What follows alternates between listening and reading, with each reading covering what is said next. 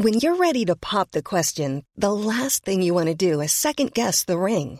At Bluenile.com, you can design a one of a kind ring with the ease and convenience of shopping online. Choose your diamond and setting. When you find the one, you'll get it delivered right to your door. Go to Bluenile.com and use promo code LISTEN to get $50 off your purchase of $500 or more. That's code LISTEN at Bluenile.com for $50 off your purchase.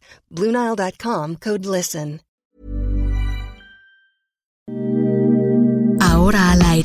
A la una, con Salvador García Soto. Un encuentro del diario que piensa joven con el análisis y la crítica. A la una, con Salvador García Soto. Hoy Alita es exquisito y le gusta el rap. Y le gusta el rap, el rat ratero, rat ratero.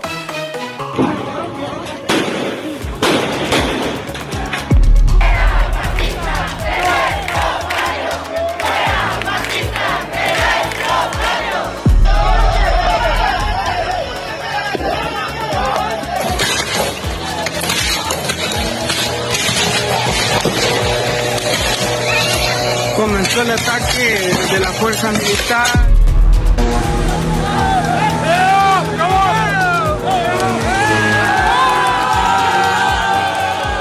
El conductor fue identificado como Mero N, mismo que intentó hacerse pasar como uno de los sobrevivientes, por lo que fue detenido con otras dos presuntos responsables.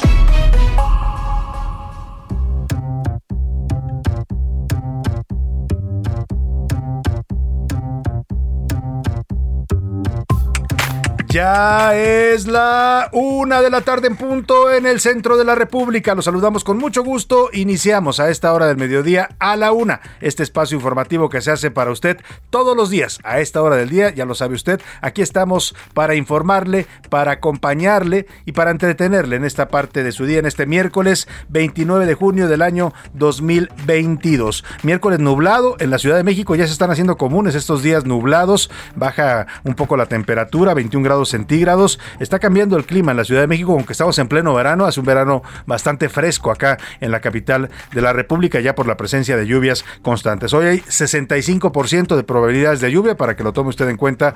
Y si va a andar en la calle, sobre todo por la tarde, que es cuando suele estar lloviendo por las tardes, pues eh, prevéngase, saque por ahí su paraguas, su impermeable, lo que tenga la mano para protegerse de la lluvia. En este miércoles, a la mitad de esta semana, vamos ya prácticamente despidiendo el mes de junio. Se acabó junio y ya empezamos julio este fin de semana, creo que el domingo, ¿no? Ya es primero, eh, eh, no, el primero ya, el domingo es 3 de julio, el viernes es primero de julio, el viernes estrenamos mes y bueno, pues ni hablar, el año se va yendo, entramos ya ahora sí de lleno al segundo semestre de este año 2022. Eh, vamos, hay muchos temas importantes, la verdad me da mucho gusto saludarlo, si nos sintoniza aquí en el Valle de México, nuestra frecuencia central 98.5, a toda la banda chilanga y de la zona metropolitana del Valle de México. Le mandamos un afectuoso saludo donde quiera que me esté escuchando. Si va por ahí en el tráfico de la ciudad, ánimo, ánimo. El tráfico de pronto es muy pesado en esta eh, ciudad, en esta megalópolis. Eh, si nos escucha también en su casa,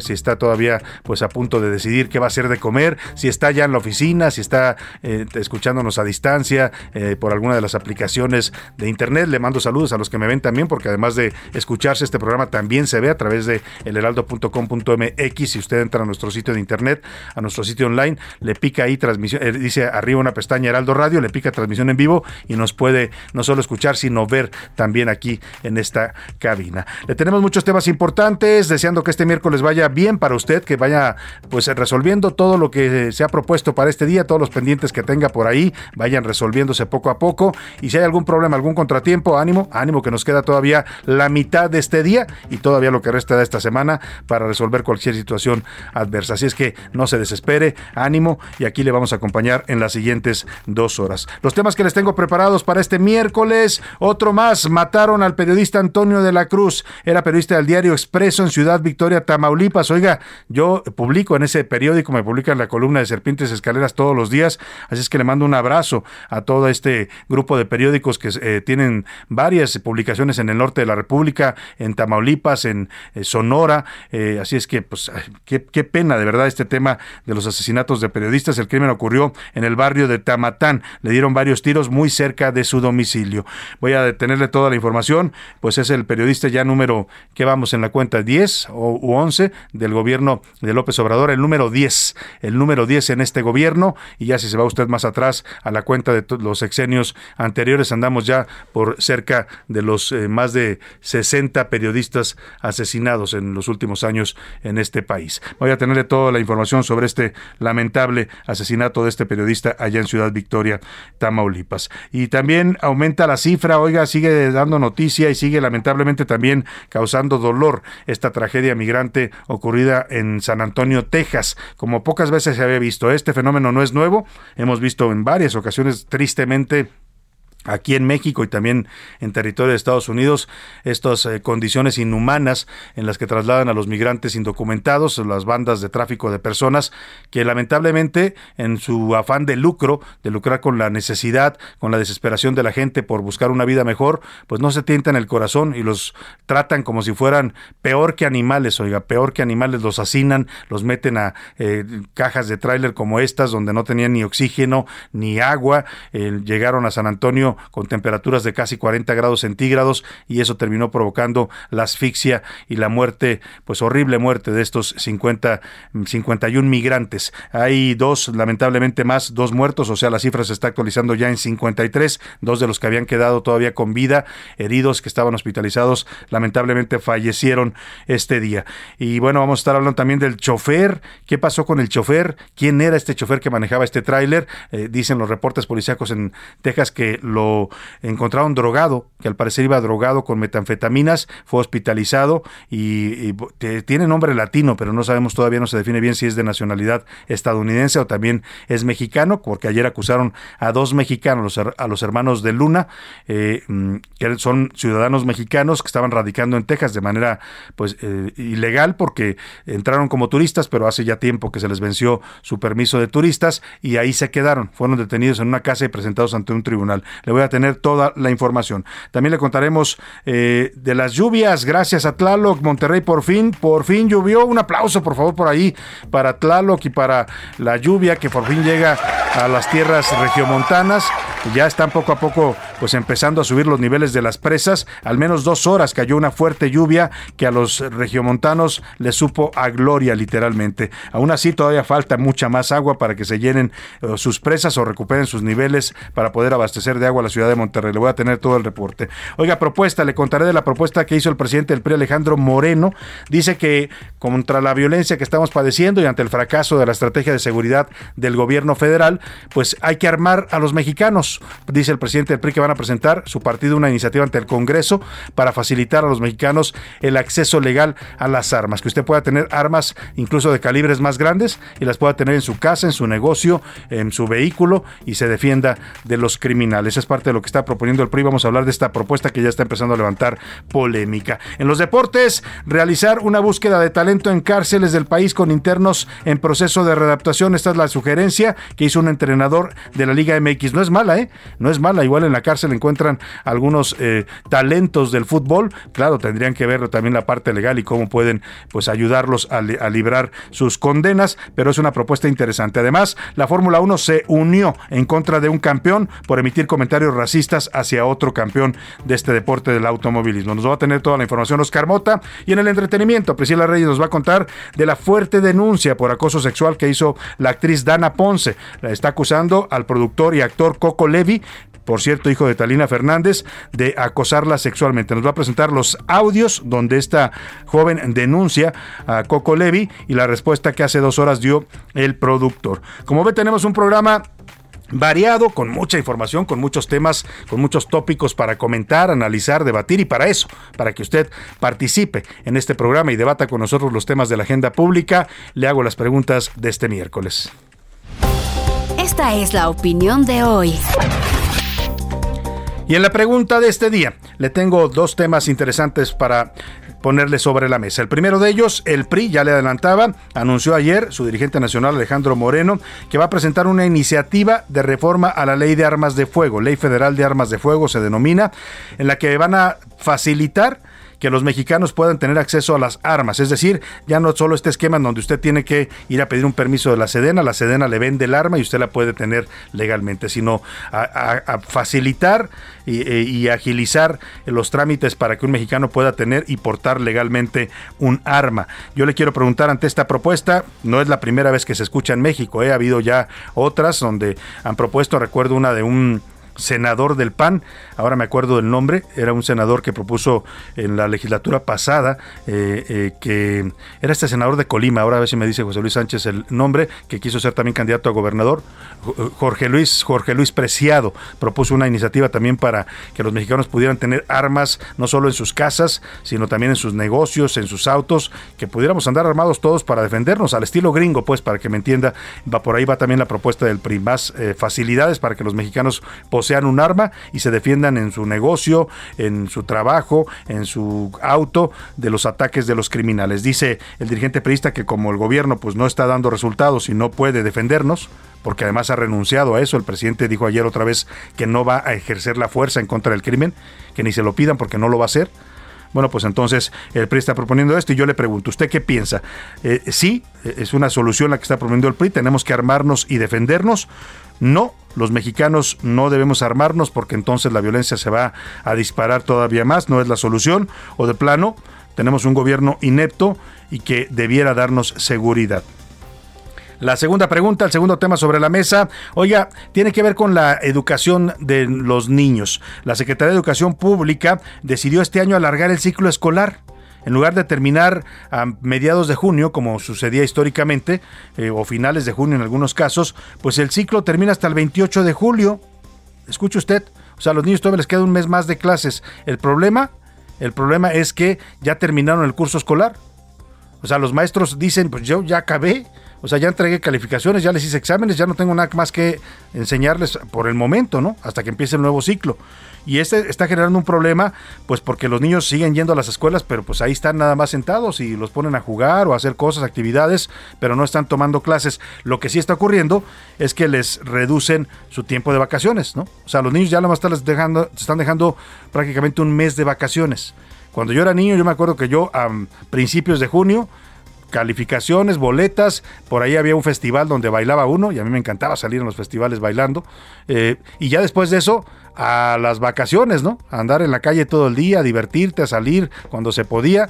Y ahora los niños están reduciendo un mes de vacaciones. O sea, nosotros salíamos en junio y regresamos hasta septiembre. Ellos van a salir el 28 de julio y regresan el 28 de agosto, por ahí más o menos empieza el ciclo escolar, o sea, un mes de vacaciones. Quiero preguntarle qué piensa de usted esta propuesta que además cuando si usted está en escuela pública, su hijo tiene en escuela pública, pues no hay problema porque no le cuesta mandarlo a la escuela, pero a los padres que tienen sus hijos en escuelas privadas, pues las escuelas están diciendo, oye, pues es otro mesecito y me lo tienes que pagar. Oye, pero pues si el niño ya no está haciendo nada, ya terminó el curso, sí, pero me lo tienes que pagar. Entonces esto está generando mucha polémica, por supuesto, entre padres de familia, entre los propios estudiantes y entre los expertos en el tema educativo. ¿Qué le parece a usted esta medida de alargar el ciclo escolar y reducir las vacaciones de los estudiantes? Eh, ¿Le parece bien? ¿Está bien para que se entretengan en las escuelas, por lo menos ahí que se la pasen? ¿O de plano no? ¿Está mal? Los niños necesitan más descanso y no tienen por qué forzarlos a seguir yendo a la escuela cuando ya no hay actividades. ¿O de plano es una medida pues tomada como muchas que está tomando lamentablemente la SEP últimamente a la ligera. ¿Qué dice de estos temas? 5518 41 51 99 es el número de WhatsApp donde puede contactarnos. Puede hacerlo con voz o con texto, usted decídalo. Aquí lo importante es que su opinión cuenta y sale al aire. Y ahora sí vamos al resumen de noticias, porque esto como el miércoles y como las lluvias que cada vez están más intensas, ya comenzó. Decisiones. Los accionistas de Grupo Aeroméxico aprobaron en una asamblea extraordinaria cancelar la cotización de sus acciones en la Bolsa de Valores como parte de los acuerdos de reestructuración convenida con sus acreedores. Larga espera. Expertos en energía advirtieron que la refinería Dos Bocas podrá operar al 100% de su capacidad hasta 2026, cuando el sistema ferroviario de la zona permita transportar los barriles de petróleo necesarios en aumento. De acuerdo con datos de Pemex y de la Secretaría de Energía, las importaciones totales de diésel en México crecieron 4.8% en mayo pasado respecto al mismo mes de 2021, acercándose a los niveles prepandemia. A lo italiano. La empresa italiana Enel Green Power México ganó la licitación para la instalación de los puntos de recarga que utilizarán los autobuses eléctricos de la línea 3 del Metrobús. Histórica. La inflación en España escaló en junio al 10.2% interanual, su nivel más alto en 37 años, impulsada principalmente por el alza de los precios de los combustibles.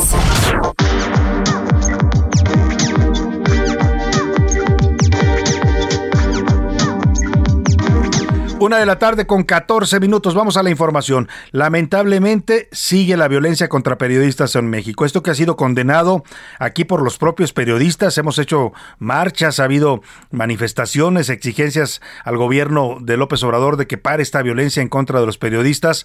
Ha habido manifestaciones internacionales desde la Casa Blanca, incluso la Secretaría de Estado de Estados Unidos, el Congreso estadounidense, la Unión Europea y el Parlamento Europeo, que por cierto tanto molestó al presidente cuando emitió un pronunciamiento condenando la violencia contra los periodistas en México, pero pues no pasa nada, esto sigue ocurriendo. Lamentablemente no no los periodistas no somos ajenos a la violencia en el país y tampoco es que sea importante o más importante la muerte de un periodista que la de cualquier mexicano, es exactamente igual. Lo que afecta, y le hemos dicho, es que en la medida que vayan callando a los periodistas con la violencia del crimen o la violencia del poder político, que en muchos casos también está involucrado en estos asesinatos, sobre todo en el interior de la República, pues se va callando la, el derecho de las sociedades a estar informada. Eso es lo que afecta a la muerte de un periodista. Los periodistas no los matan por su, porque estén feos o porque les caigan gordos o porque estén metidos, algunos quizás sí, pero no todos, porque estén metidos en cosas turbias. Los matan para callarlos, para que no estén informando, para que no estén investigando y denunciando corrupción, para que no estén hablando de colusión entre autoridades municipales o estatales o federales también con el crimen organizado.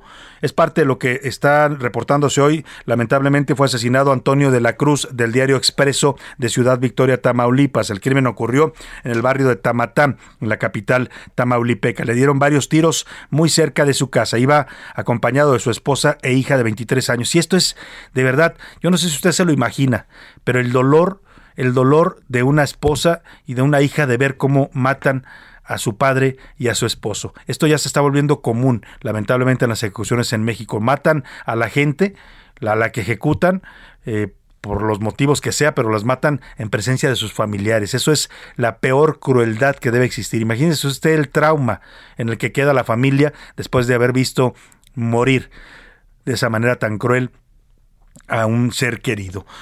De la Cruz estaba abordando temas agropecuarios y también referentes al medio ambiente allá en Tamaulipas. De esta forma, Antonio se convierte en el periodista número 12 12 asesinado en lo que va de este 2022. Este 2022 va a pasar a la historia del país como el año más violento contra el periodismo en México. El gobierno de López Obrador ya suma 10 periodistas asesinados. Bueno, no, como 10. Suma ya estos, estos 12. 12 este año y 60 en, en lo que va de este, de este gobierno. O sea, 60 periodistas en lo que va del sexenio, en estos menos de cuatro años. Y 12, nada más 12 en lo que va de este año.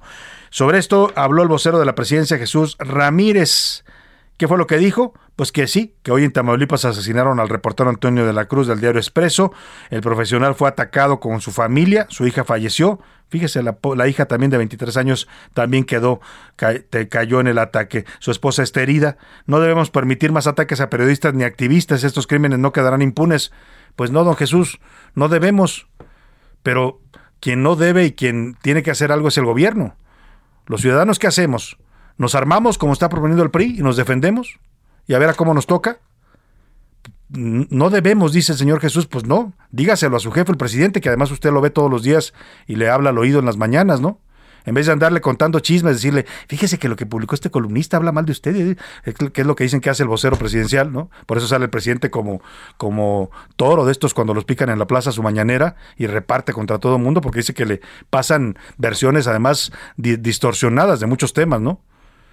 Entonces, pues en vez de eso, dígales en don Jesús, presidente, ya no pueden morir más periodistas, ya no pueden ser asesinados, tiene usted que hacer algo pues sí, qué bueno que lo digan un mensaje de Twitter y que lo reconozca don Jesús Ramírez Cuevas, pues ojalá se lo transmita y convenza a su jefe el presidente. Pero el gobernador de Tamaulipas, Francisco García Cabeza de Vaca, dijo, bueno, él está afirmando que la hija de este periodista no ha muerto.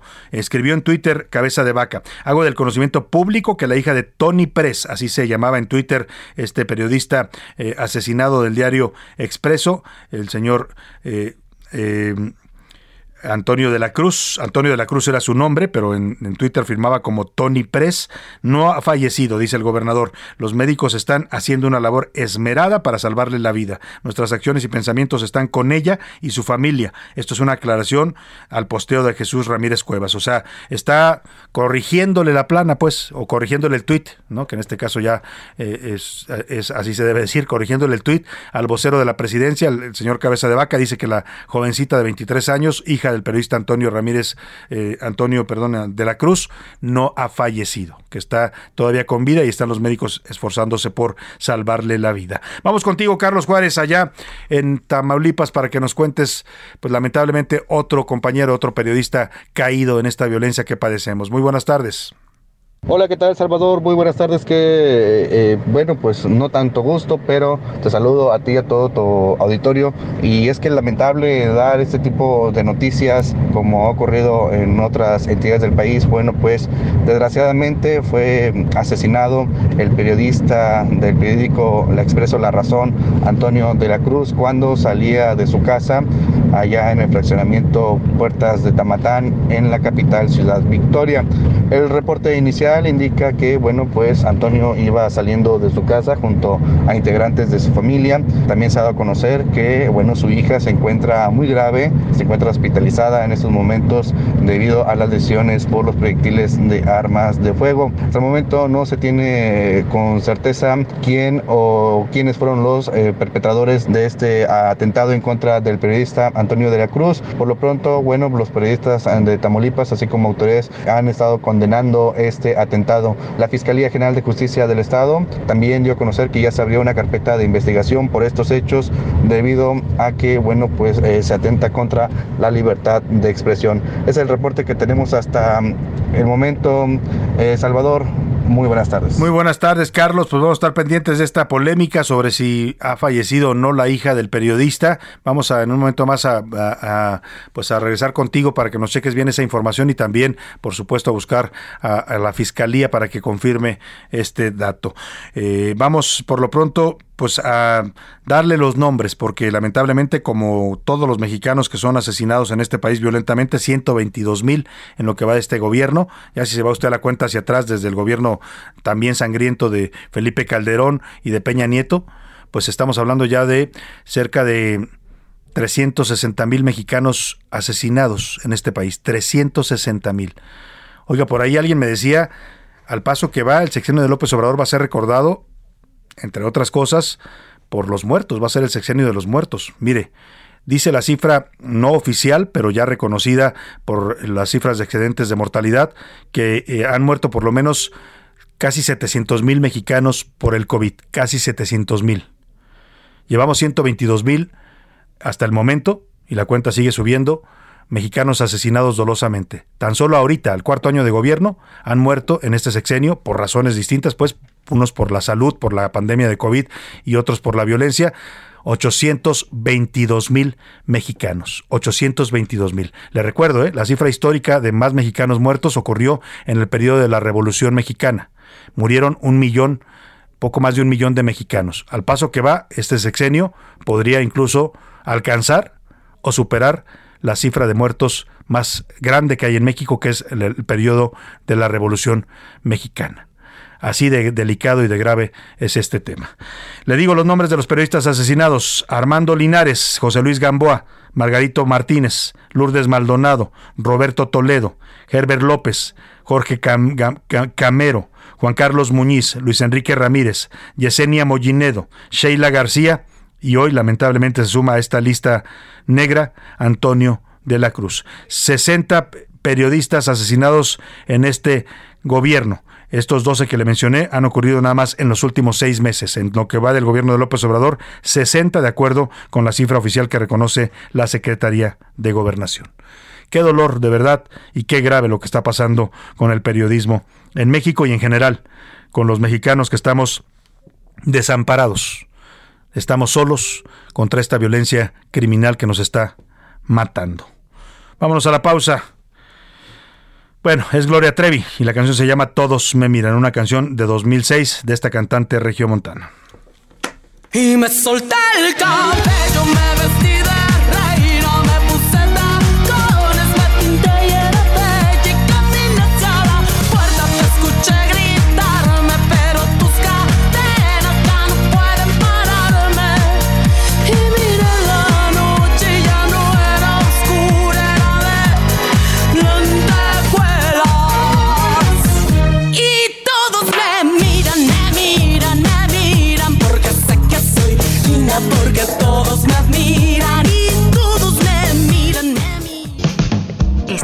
A la Una con Salvador García Soto. Regresamos. Sigue escuchando A la Una con Salvador García Soto. Ahora, la rima de Valdés. O de Valdés, la rima. Yo no sé cómo anda su ego. Ahí piénselo usted a solas. Piense usted si una pistola combate el fuego con fuego. A la cordura yo apelo y le pregunto derecho antes de darlo por hecho. ¿Tendría usted en casa un arma? Si dice que sí, me alarma. Un trompo a la uña yo me echo. Es que en el PRI hay un tirito de un debate no tan bueno, pues Alejandro Moreno, o se hace que don Alito, se aventó el tirititito diciéndole así a la prensa, pugnando que pa' defensa alguna pistola en casa hay que tener me rebasa, la cosa se pone tensa. ¿Qué no ven las balaceras y las masacres a diario? De balas es un calvario, más arriesgue pa' que mueras. No es por ahí, me cae, de veras. ¿Dónde estás, oposición? Le urges a esta nación, urgen ideas de vanguardia, y no pa' ponerse en guardia o por andar de hocicón. Fuego lento tu mirada, a fuego lento tu nada. Vamos fraguando esta locura con la fuerza de los vientos y el calor de la ternura. Sigue el camino del cortejo. A fuego lento, a fuego viejo. Sigue avivando nuestra llama con todo lo que te quiero y lo mucho que me amas. A fuego lento me haces agua. Contigo tengo el alma enamorada. Me llenas, me vacías, me desarmas. Ay, ay, ay, amor, cuando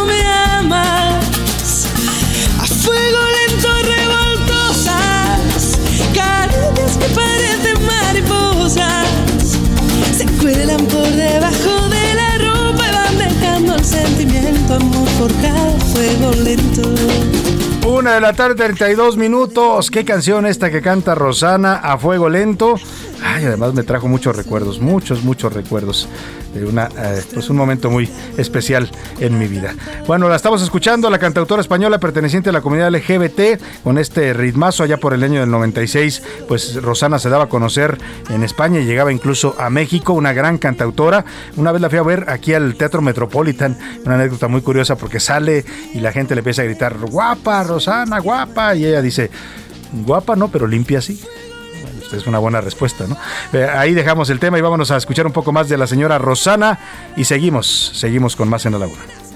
A fuego lento. Ay, ay, ay, ay, ay. A fuego lento.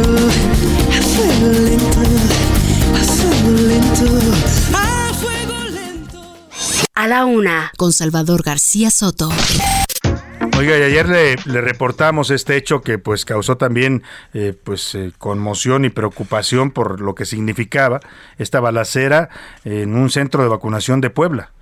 La, la, balacera no ocurrió ahí en el centro, pero sí muy cerca. Es decir, estaban los padres de familia, los niños haciendo fila para recibir su vacuna. Ya sabe usted que empezó en todo el país la vacuna contra el COVID para niños de 5 a 11 años. Y de pronto empezaron a sonar los balazos ahí, a, pues a, enfrente pues del centro de, de vacunación. Tan cerca que terminaron siendo heridos dos niños con arma de bala, dos menores de edad, un niño y una niña, uno de 5 y otro de 11 años, eh, también por ahí algún adulto. En total, eh, tres heridos o cuatro heridos se reportaron al final en este tiroteo allá en Puebla que afectó a este centro de vacunación. La escena era pues grave porque se veía a los padres, eh, le compartí el video en la cuenta de Twitter arroba ese García Soto y a los niños asustados preguntando qué pasaba, agazapados, protegiéndose de las balas. Bueno, después de esta balacera ocurrida ayer martes en el Centro de Salud Francisco y Madero allá en Puebla, cambiaron la sede de la vacunación, pues no vaya a ser que la gente ya no quiera ir, ¿no? Como a los restaurantes estos donde matan a alguien, en el Suntory, pues ahorita para empezar está cerrado por las investigaciones, pero a ver quién regresa, ¿no? Después de ese hecho, pues va a tardar para que la gente vuelva a tener confianza en este tipo de lugares. Así pasó con este centro de vacunación. Lo movieron ahora a los centros de salud de la Libertad y Romero Vargas, ahí mismo en la ciudad de Puebla.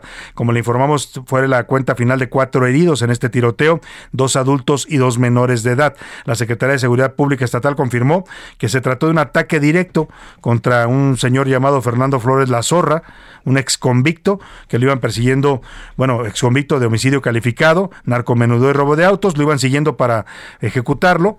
Y, como se metió ahí a la zona del centro de salud, pues dispararon y no les importó. Quedaron heridos dos niños y dos adultos. Claudia Espinosa, cuéntanos, te saludo allá en Puebla, buenas tardes.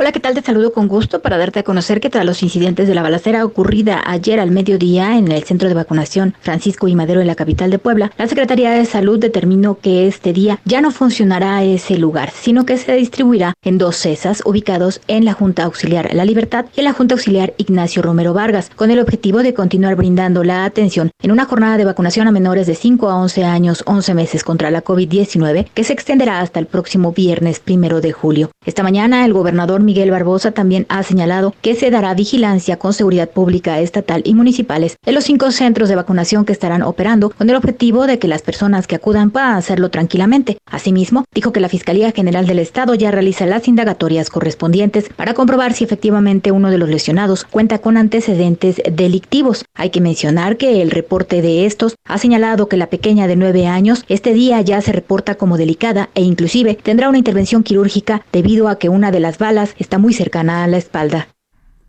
Pues ahí está la niña que, resultó herida, nueve años, está pues debatiéndose entre la vida y la muerte, la, la van a operar, ya lo decía Claudia Espinosa, gracias Claudia, pues está delicada, en estado de salud delicado. Y el gobernador Miguel Barbosa dijo que esto es un hecho aislado, y que se va a reforzar la vigilancia, aislado en un país donde todos los días hay masacres, balaceras y asesinatos una vigilancia en todos los centros de votación, perdón, centros de vacunación por cualquier eventualidad futura, porque esto fue, es eso, sicarios que llegan a atacar a una persona, a otro, a otra persona, al parecer también de comportamientos irregulares, ahí donde está llevando, a, parece que a su hijo a vacunar. Vean nada más. Pues vean nada más, gobernador, eso es lo grave. O sea, y lamentablemente no, no son hechos aislados, ¿eh? cada vez son más comunes que usted le toque estar a la gente inocente que va por la calle caminando, que está en un lugar, como en este caso esperando su vacuna, y llegue pues eh, la violencia hasta ahí, en tiroteos, en ejecuciones, en, en persecuciones policíacas. Bueno, pues ahí está la realidad que está viviendo este país. Y ante esta realidad de inseguridad, ya muchas voces, ahora la Iglesia Católica en pleno le ha dicho al presidente, señor, por favor, revise su estrategia, por favor, modifique su estrategia, no está funcionando, presidente, el país está llenando de sangre, le dijeron, el país está volviendo un estado fallido, está imperando la ley de la selva, hay mucho dolor entre los mexicanos, mucha muerte, lo dijo el Papa, demasiados asesinatos, pero el presidente no quiere. Ayer volvió a decir que no, que no va a usar la fuerza, que no va a hacer acciones coercitivas, que no va a hacer guerra contra los criminales, porque pues pobrecitos, ya saben, ¿no? Tienen sus derechos también como seres humanos. Pero bueno, en esta realidad y en este contexto de violencia que estamos sufriendo, este martes el dirigente nacional del PRI, Alejandro Moreno Cárdenas, anunció en una conferencia de prensa que su partido propondrá una reforma legal a la Ley Federal de Armas de Fuego para poder facilitarle a los ciudadanos mexicanos y a sus familias el acceso a las armas de fuego, incluso de mayor calibre que el actualizado actualmente y con muchas más facilidades. Esto para que se puedan proteger y defender defender de la delincuencia. Es decir, como el gobierno no nos puede defender o no nos quiere defender, porque en este caso es una decisión la que toma el presidente, fuerza pública hay, ¿eh? Tenemos la Guardia Nacional, la corporación policíaca más grande de la historia, más de 100 mil integrantes, armados, capacitados, muchos de ellos vienen de origen militar, pero pues, ¿qué quiere? Andan ahí de parapeto. Los ve uno pasar en sus camionetas muy bonitas, con unas armas enormes, impresionantes, pero si se topan de frente a un criminal, no lo encaran porque esa es la orden que tienen del comandante supremo. Esto es lo que propone el PRI, que nos armemos los mexicanos y a defendernos como en la ley de la selva vamos a proponer modificar la ley de armas de fuego para que con mayor facilidad las familias mexicanas puedan acceder al acceso de armas de mayor calibre a efecto de que puedan proteger su casa, su negocio, sus vidas. La gente está indefensa, llegan a las casas, llegan a los negocios y asesinan a mujeres, a hombres, a mexicanos que no pueden defenderse porque no hay un debido control y registro para que puedan tener esa disposición se trata de que a falta del Estado y de que no hay Estado que cuide a los mexicanos, los delincuentes sepan que la gente se va a poder defender. Pues ahí está la propuesta, es una de las preguntas que hoy le hicimos, polémica sin duda, ya hay mucha población que estaría de acuerdo, ¿eh? si usted levanta una encuesta y ahora vamos a ver la respuesta que nos está dando nuestro público, mucha gente diría, pues sí, si no, ¿cómo nos vamos a defender? O sea, lo que dice eh, finalmente Alejandro Moreno tiene razón en cuanto a que pues estamos indefensos, ¿no? Llegan a su negocio, lo asaltan y si usted no les da lo que piden, o aunque se los den en muchos casos, lo matan. ¿no? O en la calle, cualquier eh, drogadicto, persona delincuente puede decirle, dame tu celular, dámelo, y si no me lo das, ¡pum! Ahí queda usted tirado en la calle. Estamos indefensos, eso es cierto, tiene razón. Y el gobierno ya demostró que no quiere y no tiene la capacidad para defendernos. Entonces, pues ahí está la propuesta. Dígame usted qué piensa. Una propuesta sin duda polémica. El presidente le preguntaron hoy en la mañana y con cierto desdén, como cuando son asuntos que a él no le interesan, ¿no? O, no le, o les quiere sacar la vuelta, respondió esto. No. Ninguna opinión. No. Ahí se lo dejo de tarea a la gente. Ahí no lo deja de tarea el presidente, pues sí, eso es lo malo, que la tarea que le corresponde al Estado, la tarea primaria. Mire, si existe un concepto de Estado y de gobierno, ¿por qué se formó este concepto entre los seres humanos, en las sociedades humanas? Para dar seguridad a los ciudadanos. Para eso existe el Estado, es su fin primordial. Después ya vienen muchos otros, ¿no? La salud, la educación, el bienestar si hasta quiere hasta darles dinero, como hace el presidente López Obrador. Pero el principal, la principal obligación que tiene un Estado y un jefe de Estado como es López Obrador es darnos seguridad. Pero dice que esa tarea ahí se la deja a los ciudadanos. Dígame usted qué piensa. También se pronunció sobre este tema, pues una exdirigente del PRI, la señora Dulce María Sauri, que por cierto es de los que están cuestionando en este momento la presidencia de Alito Moreno o la permanencia en, su, en, la dirigencia del PRI. Dijo la señora Sauri, que fue gobernadora del estado de Yucatán, actualmente es eh, pues ya no es senadora, fue senadora también de la República. Dice, rechazo categóricamente la propuesta de armar a las familias mexicanas. Exijo que el Estado cumpla su obligación fundamental de cuidarnos a todas y a todos. Ahí está el tema. Y en medio de todo esto, los puristas andan de la greña. ¿no? De la greña, pues ya lo ve usted en esta respuesta que le da la propia ex dirigente nacional al actual líder del PRI pues el Alejandro Moreno ayer en esta diferencia que traen los exdirigentes que le pidieron que renunciara, que lo valorara, que él estaba muy comprometido actualmente, pues le están sacando acusaciones, audios filtrados donde se escuchan cosas bastante delicadas de parte de él, desde presuntos actos de corrupción hasta expresiones lamentables como esa de matar a los periodistas de hambre. Eh, pues el señor dijo que no, que no se va, no me voy, no me voy y no me voy. Así les contestó a los exdirigentes de su partido. Después había quedado de verse una segunda vez con ellos y ya les canceló. Dijo que no, que si quieren dialogar, pues ahí nos vemos en el Consejo Político. Y ayer, en medio de este, de este ambiente de confrontación dentro del PRI, el señor Alejandro Moreno calificó de lamentable que el coordinador de los senadores del PRI, el señor Miguel Ángel Osorio Chong, atente contra la unidad interna. Lo acusó de dividir al partido. Es lamentable que un compañero correligionario adopte la misma postura que tiene el gobierno de la República de dividir a la oposición, de atacar a la oposición y de pretender dividir al PRI. En este partido se respeta a todos. Creo firmemente que escucharemos a todos, pero nosotros seguiremos trabajando. Respeto enormemente a las y los expresidentes del partido, pero no comparto lo que ha hecho el senador porque es una posición que atenta contra la unidad interna, traen la misma narrativa que trae el gobierno de la República. Y bueno, el señor Osorio Chón tomó nota del mensaje que le manda Alito Moreno y le respondió ayer mismo por la tarde.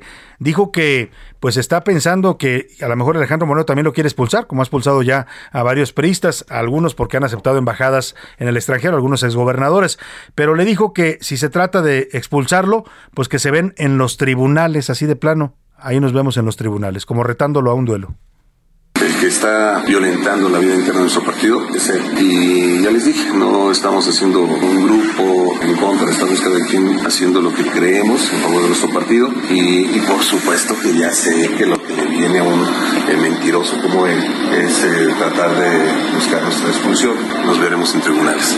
Yo estoy por mi partido, estoy eh, agradecido con mi partido y quiero que mi partido esté muy fuerte para una alianza fuerte pues así de pesados están llevando los priistas, ¿no? Alito dice, Osorio es insidioso, está dividiendo el partido, y Osorio le contesta, este es un mentiroso. Y ahora se retan hasta ir a los tribunales. Oiga, Vamos a otro tema, el tema de la tragedia migrante en San Antonio, Texas. Continúa lamentablemente generando información esta eh, tragedia y la información dolorosa. Dos migrantes más de los que habían quedado con vida habían sido atendidos en hospitales de San Antonio, han perdido la vida este día. Ya en total son 53 las víctimas mortales de esta tragedia, después de ser localizados en el tráiler la tarde de lunes en una carretera de San Antonio, Texas. José Luis Sánchez, danos la cuenta que va en este momento de los muertos en la tragedia de San Antonio. Así es, Salvador. Bueno, pues ya son 40 hombres y 13 mujeres las que, las que habrían fallecido en este tráiler. Siete migrantes eh, fallecieron en hospitales. Recordemos que eh, desde el lunes que fue este hallazgo, bueno, pues han, han ido a cuentagotas informando. Hasta el momento hay 14 hospitalizados, entre ellos son dos mexicanos, por lo que todavía no podemos descartar que la cifra de estos mexicanos aumente. El Instituto Nacional de Migración Salvador y, público apoyará con gastos funerarios ah, y la repatriación de los cuerpos de los connacionales. Además, hay tres detenidos, dos de ellos de origen mexicano eh, que viajaban en el trailer Salvador y que ya fueron presentados ayer ante un juez federal. Hoy estuvo en la mañanera el señor director del Instituto Nacional de Migración en México, Francisco Garduño, que tiene mucho que ver el instituto, no lo señalo a él personalmente, pero los agentes del Instituto de Migración tienen mucho que ver con el tema de la trata de personas en México. Eh, lamentablemente hay mafias que operan dentro del instituto con agentes con placa que son parte de la corrupción que permite el tránsito ilegal de migrantes por México y que facilitan estos traslados en trailers, en camionetas escondidas, en fin, en autobuses. Y dijo hoy dos cosas el señor Francisco Garduño. Primero, que el tráiler, este tráiler de matrícula estadounidense, no había cruzado la frontera, que según él salió desde la eh, Laredo, Texas, desde la frontera de Laredo, pero del lado estadounidense, que desde ahí partió su viaje. O sea, él afirma que no cruzó la frontera mexicana. La pregunta es entonces cómo pasaron a 51 indocumentados. ¿Cómo los pasaron? ¿Los mandaron con llantas por el río? ¿O los mandaron caminando? ¿Los pasaron como un grupo de turistas o cómo? Esa es la explicación que da el director del Instituto Nacional de Migración. Y el otro dato, José Luis, tiene que ver con el chofer de este auto, que hoy se sabe también está hospitalizado. Así es, se trata de Homero N, en, aquí en México lo ubica como Homero N, pero ya en medios en Estados Unidos se sabe que es Homero Zamorano, un hombre de 45 años. No se sabe todavía si es mexicano o si tiene origen mexicoamericano. O si tiene nacionalidad estadounidense. Lo que sí se sabe es que lo encontraron drogado. Sí. Dicen las autoridades tejanas, eh, la, policía de San Antonio, que cuando lo detuvieron estaba ahí. Se, primero se intentó hacer pasar por un migrante, o sea, él quiso decir que era un migrante y luego se dieron cuenta que no, que era el chofer, pero estaba drogado, José Luis. Así es, según reportes policiales iniciales ya de la policía de San Antonio, aseguran que este hombre, Homero Zamorano, estaba drogado con metanfetaminas cuando fue arrestado. arrestado. Se hizo pasar, se, se acostó junto con los migrantes, se hizo pasar como un migrante más, pero al detectarlo en el estado en el que estaba, bueno, pues lo preguntaron y se dieron cuenta que era este chofer. Y ahora el misterio es el tráiler, ¿no? Porque tiene matrícula estadounidense, ahorita le voy a compartir una foto en la cuenta de Twitter, arroba ese García Soto, está rotulado con, con terminología estadounidense dice números de matrículas, etcétera, y pertenece a una empresa en Texas, José Luis. Ahora nos dice el nombre de la empresa, pero la empresa se deslindó. Dice que no, que el tráiler no lo reconoce y que se lo clonaron. ¿Qué tema hay con el tráiler, José Luis? Bueno, pues es un tema, es esta empresa, que es una, una de las empresas que tiene mayor, digamos, mayores viajes a esta zona, eh, se llama Betancourt, Betancourt Trucking, es esta empresa, empresa Betancourt Trucking, que es una empresa en específico de transporte de perecederos y también de algunos otros artículos. Eh, aseguran los, los dueños, el hijo del señor Betancourt, que habría sido clonado junto con las placas. Sin embargo, la imagen que ya vamos a compartir en tus redes, Salvador, se ve perfectamente rotulado, tanto el auto como la caja. O sea, para ser clonado está muy perfecta la clonación, ¿eh? a menos que lo hayan clonado aquí en Tepito, porque ya sabe que ahí saben clonar todo, ¿no? Eh, eh, La verdad es que sí se ve como un tráiler estadounidense en toda la extensión de la palabra. La empresa se deslinda y hay un audio donde la policía, ¿es la policía la que habla del chofer o es el Garduño? Es el, es el mismo Garduño el que habla hoy del chofer. Francisco Garduño, director del Instituto Nacional de Migración, dijo esto sobre el chofer. Las placas, logos y licencia fueron clonadas. El conductor fue identificado como Mero N, mismo que intentó hacerse pasar como uno de los sobrevivientes, por lo que fue detenido con otras dos presuntos responsables. En los registros del Instituto Nacional de Migración no se encontraron datos del conductor acusado de conducir el tráiler. Pues ahí está, no se encontraron datos, nadie sabe, nadie supo. Un poco se trata de lavar las manos al señor Francisco Garduño, pero la gran pregunta es, pues cómo llegaron estos migrantes hasta la frontera, cómo cruzaron la frontera. Son migrantes que vienen, pues sí, muchos de estados mexicanos. Había gente de Oaxaca, de Michoacán, de Jalisco, no se han dado todavía los, lugares de origen, pero pues hay que remitirse nada más a los lugares, a los estados que expulsan más migrantes, ¿no? Ya sabremos de dónde son. Pero los mexicanos, pues póngale que pueden transitar libremente, ¿no? Pueden llegar hasta la frontera por sus propios medios y allá buscar un pollero que los cruce. Pero los centroamericanos, que había también, José Luis, ¿cuántos centroamericanos? Así es, hasta el momento son 40, no, perdón, son 37 los, los centroamericanos, a- algunos de Honduras todavía no se identifican los demás. Esos cómo transitaron por todo México, cómo atravesaron todo el país, si no es con la corrupción de las autoridades. O sea, aquí la verdad es que lo que se está asomando son mafias de trata de personas, sí. La gran duda es, ¿solo una mafia mexicana? Que llega a su- sus, sus, eh, ram- ramificaciones hasta Estados Unidos o estamos hablando ya de mafias transnacionales, que es lo que la autoridad de Estados Unidos no ha querido confirmar, ¿no? O sea, no han dicho, ayer culpan a estos dos mexicanos, ¿cómo se llaman, José Luis? Que son llevados a un tribunal, los acusan de ser ellos los responsables de la muerte de los 51 migrantes. Ellos no aceptan la culpabilidad, pero sí dicen, entendemos los cargos que nos están formulando. Además, estaban en condición de ilegales, ambos en México, estos dos hermanos a los que acusan de ser los responsables de la tragedia allá en San Antonio, Texas. Son eh, dos sospechosos, son dos hermanos, Juan Pablo Francisco de Luna Bilbao y Juan Claudio de Luna Méndez. Ellos sí han sido identificados, son eh, ciudadanos mexicanos y le decía que ya fueron presentados ayer ante este Tribunal Federal. Pues sí, no reconocieron su culpabilidad, ¿eh? pero están ya imputados, acusados por la autoridad de los Estados Unidos. Y la pregunta ahora es, ¿todo lo hicieron los mexicanos? ¿Nada más somos los malos los mexicanos en esta historia? ¿O las mafias nada más son de origen mexicano? Sí las hay, ¿eh? Y aquí hay mucho que tendrían que responder las autoridades explicar por qué siguen operando estas mafias de trata de personas. Pero también Estados Unidos tendría que decir cómo estos migrantes cruzaron la frontera y cómo llegaron hasta San Antonio, Texas, a bordo de este tráiler de matrícula estadounidense. Aquí el tema es que esto ocurre cuando se supone que están reforzando los controles en la frontera entre México y Estados Unidos a partir del acuerdo bicentenario firmado en octubre del 2021. Vamos con Miguel Ángel Ratín Ramírez que nos platica sobre esta historia de muerte, de muerte y desesperación.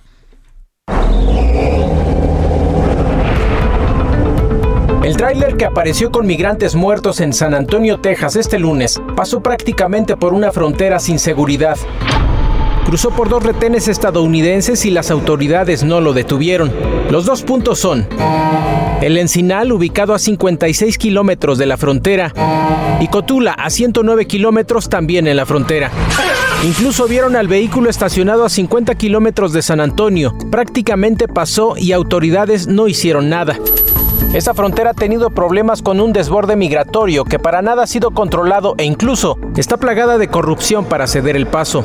Para muestra, en mayo pasado se registró un aumento de 204% en cruces irregulares respecto a 2021. Hace un año ingresaron 44.414 migrantes por 135.073 en mayo pasado. También en mayo incrementó 9.7% el arresto de migrantes en comparación con abril, cuando arrestaron 123.045 indocumentados, de los cuales por lo menos la cuarta parte eran mexicanos. Este modus operandi de transportar extranjeros en cajas de tráileres se ha convertido en la opción más utilizada para contrabandistas, sobre todo en Laredo y Valle de Río Grande, Texas.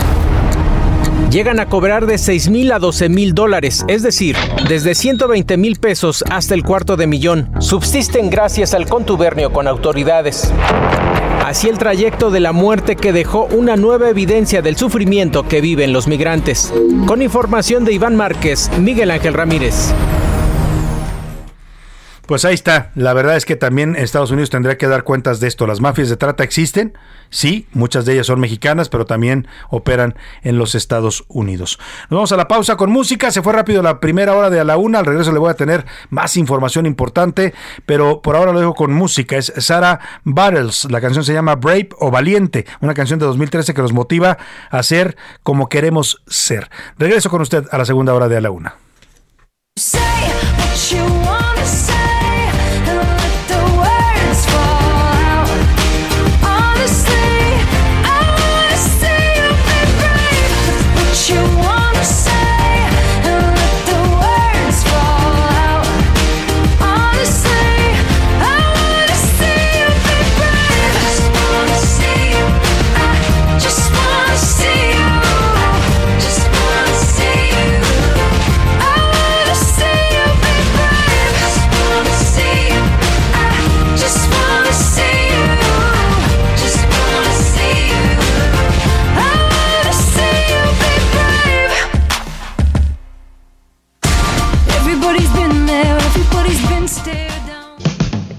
Escuchando A la Una con Salvador García Soto. Regresamos.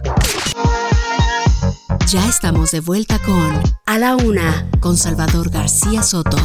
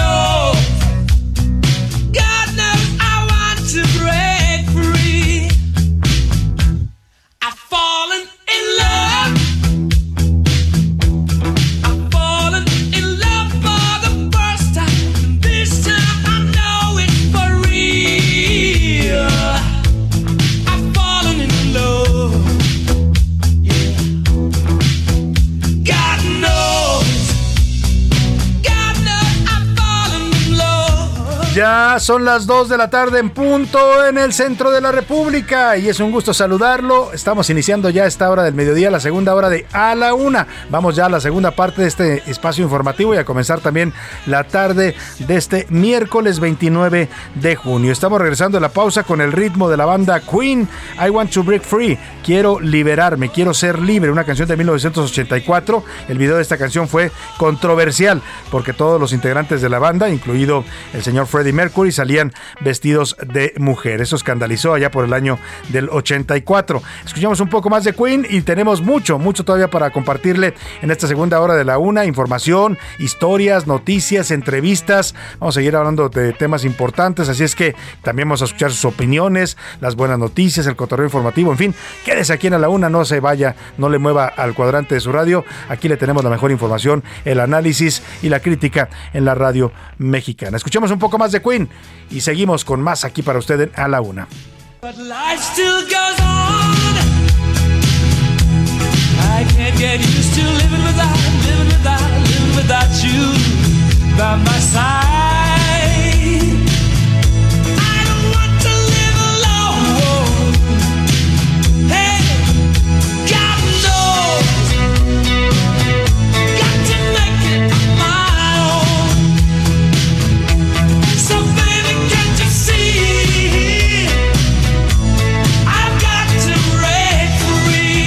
2 de la tarde con 3 minutos y en esta segunda parte le voy a contar varias historias. Una de ellas es dolorosa y nos vuelve a poner sobre la mesa este tema de tener mucho cuidado con el uso que hacen de las redes sociales los menores de edad. Eh, le voy a contar el caso de Kimberly, una jovencita de 14 años que lamentablemente fue encontrada muerta en un hotel allá en Cuautla. La habían reportado desaparecida el sábado. El domingo la encontraron asesinada, apuñalada en este hotel, donde se había visto con un hombre que conoció a través de las redes sociales. El hombre se calcula tenía entre 25 y 30 años. Seguramente la llevó hasta ahí con engaños, diciéndole que era alguien más joven, como suelen hacer estos, eh, pues estos eh, asesinos, eh, pederastas eh, que contactan a los niños a través de las redes sociales. Tenga mucho cuidado con el tema. Le voy a platicar la historia lamentable historia de esta jovencita que falleció allá en Cuautla, Morelos. También le platicaré sobre cómo va la situación del agua en Nuevo León. A ver. Vienes y te vas dejando tu recuerdo. Ay, me quitaron justamente lo de lluvia.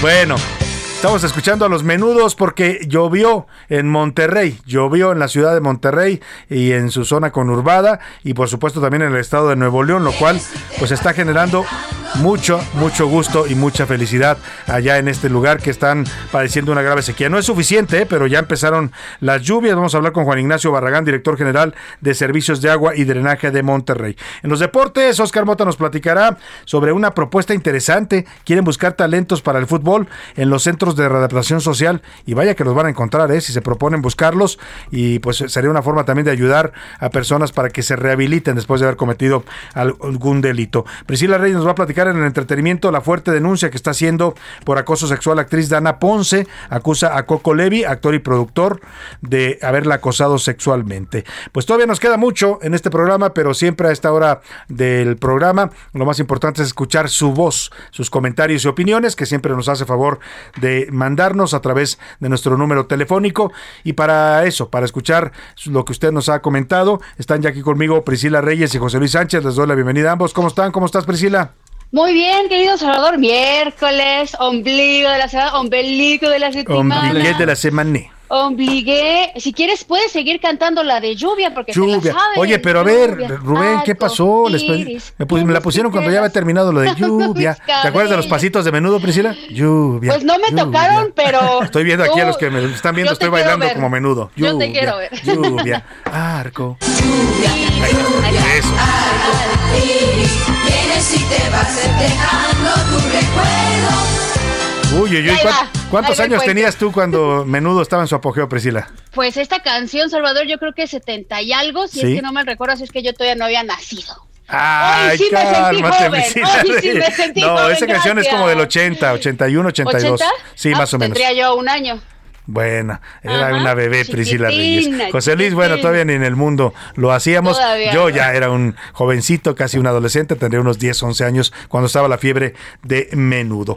Pero vamos a las preguntas que hicimos a nuestro público. Dos preguntas interesantes y además muy polémicas. Priscila Reyes, una de ellas tiene que ver con la aportación de armas. Ayer el PRI propone que como el gobierno no puede defendernos, pues que nos den armas, facilitar y, y reformar la ley de armas para que todos nos armemos y nos defendamos del crimen.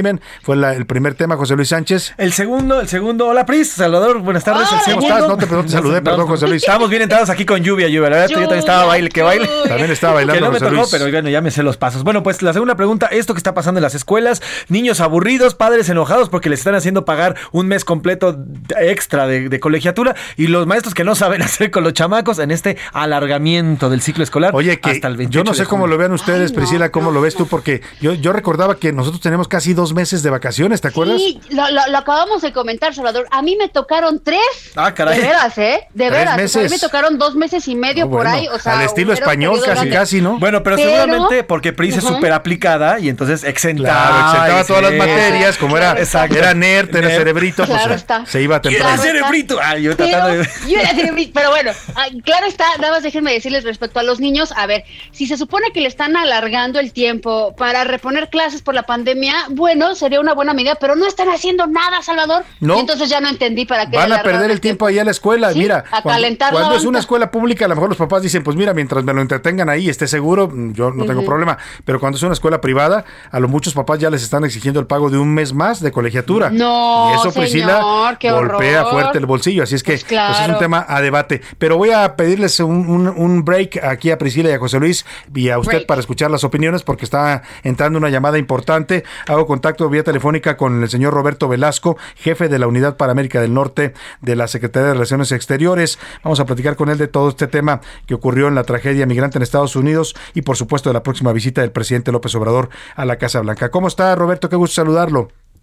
Salvador, muy buenas tardes. Igualmente un gusto eh, poder eh, saludarte a ti y a tu auditorio eh, y gracias por el espacio para conversar sobre esta terrible tragedia. Al contrario, le agradecemos que nos tome la llamada. Sabe- Sabemos que ha eh, ocupado en Washington en reuniones preparando esta visita próxima del presidente López Obrador. Pero el primer tema, como bien dice usted, es hablar de esta dolorosa tragedia. Eh, pues hoy se dan informes sobre el origen del tráiler, sobre el chofer, sobre que no cruzó la frontera de México.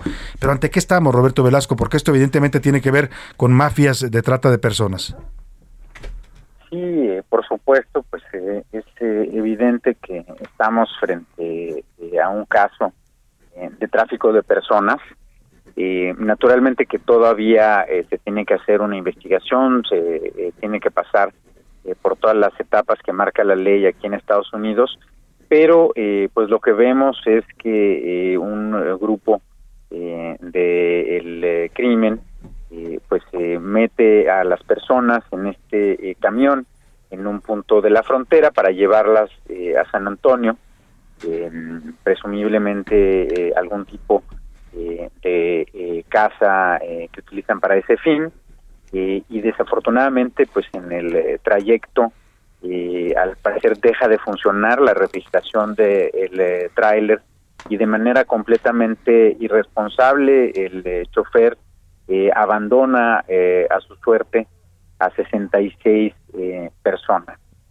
Un acto, eh, pues por supuesto, eh, criminal, pero el chofer al darse cuenta además que está eh, pues en medio de una zona de muy difícil acceso, vuelve a la escena de los hechos haciéndose pasar por un migrante para eh, pues poder también ser rescatado en medio de esta eh, temperatura tan tan fuerte que hay en la zona eh, y bueno pues eso lleva a su arresto eh, y hay ya también eh, otro grupo de personas que eh, están siendo eh, pues también interrogadas que están arrestadas y que eh, pues esperamos que esto pueda llevar a que haya sanciones enérgicas fuertes por estos hechos. Y por supuesto eh, que también hay un compromiso de México de, de Honduras de Guatemala. Tuvimos eh, una reunión con el canciller eh, guatemalteco eh, por acá con el departamento de seguridad interior y también con el gobierno hondureño eh, para que eh, pues cualquier vínculo de este grupo con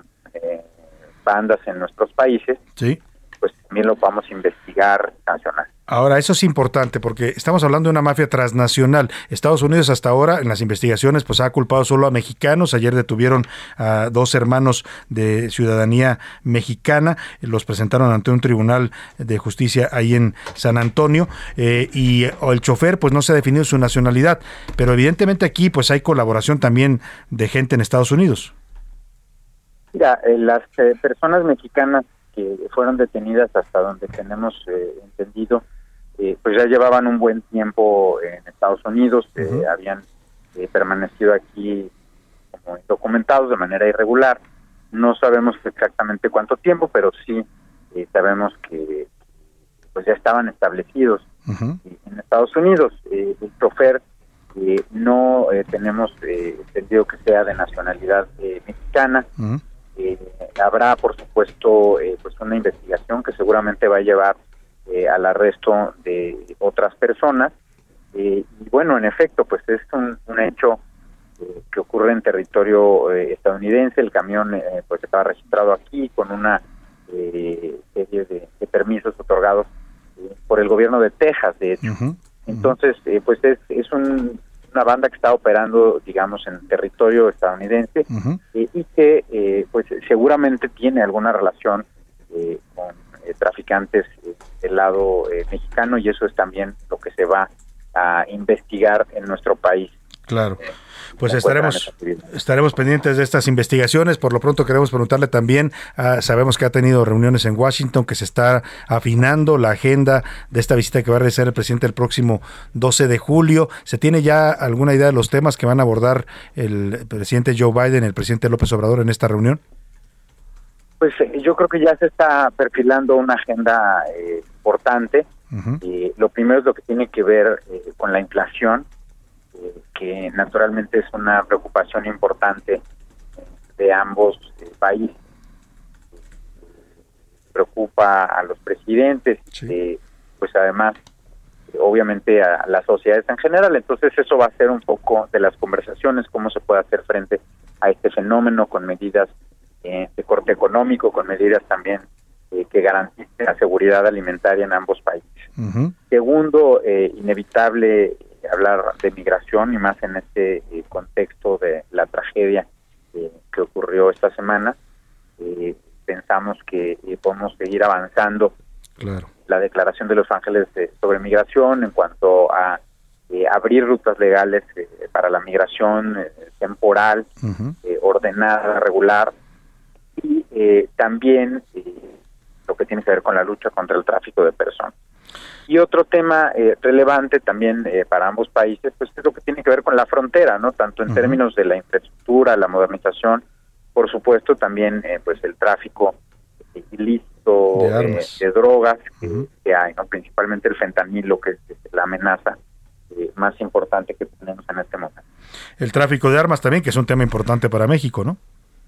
Por supuesto, eh, afortunadamente pues ha habido avances importantes en los últimos días, como sabes, también en este país, en la sí. parte eh, legal, una reforma que no se había hecho en décadas y que eh, pues nosotros eh, celebramos y, y por supuesto que vamos a seguir trabajando en esa ruta.